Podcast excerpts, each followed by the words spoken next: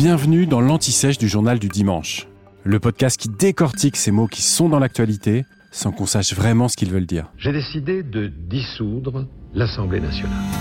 Au fait, comment ça marche une dissolution de l'Assemblée nationale? La dissolution, c'est le fait de mettre fin à la législature. En somme, les députés perdent tous leurs postes, il faut refaire des élections législatives. Mais alors, qui peut dissoudre? L'article 12 de la Constitution autorise le président de la République, et lui seul, à procéder à une dissolution de l'Assemblée nationale. Il ne peut pas dissoudre le Sénat, dont les membres sont élus au suffrage universel indirect. Pour dissoudre, le président doit d'abord consulter le ou la première ministre et les présidents des deux chambres. Aujourd'hui, Yael Braun-Pivet pour l'Assemblée et Gérard Larcher pour le Sénat. En revanche, rien ne l'oblige à tenir compte de leurs avis. La décision finale est entre les mains du président. Et maintenant, quand dissoudre?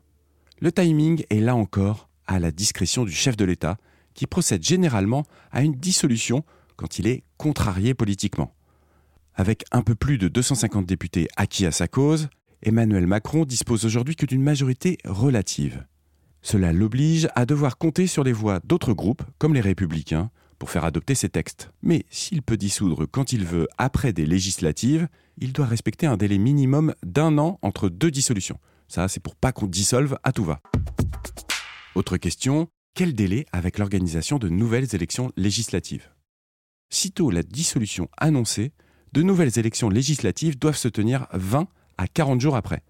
Le 21 avril 1997, Jacques Chirac avait annoncé en direct à la télévision sa décision de dissoudre l'Assemblée nationale.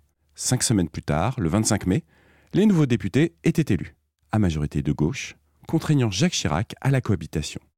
Sous la Ve République, cinq dissolutions ont été prononcées, en 1962, en 1968, en 1981, en 1988 et donc en 1997.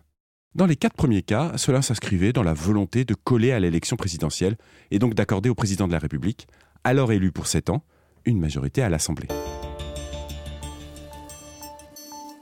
Alors dernière question, les députés dissous ont-ils le droit de se représenter?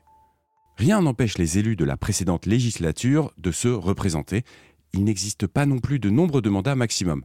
Un député peut l'être aussi longtemps que les électeurs le décideront.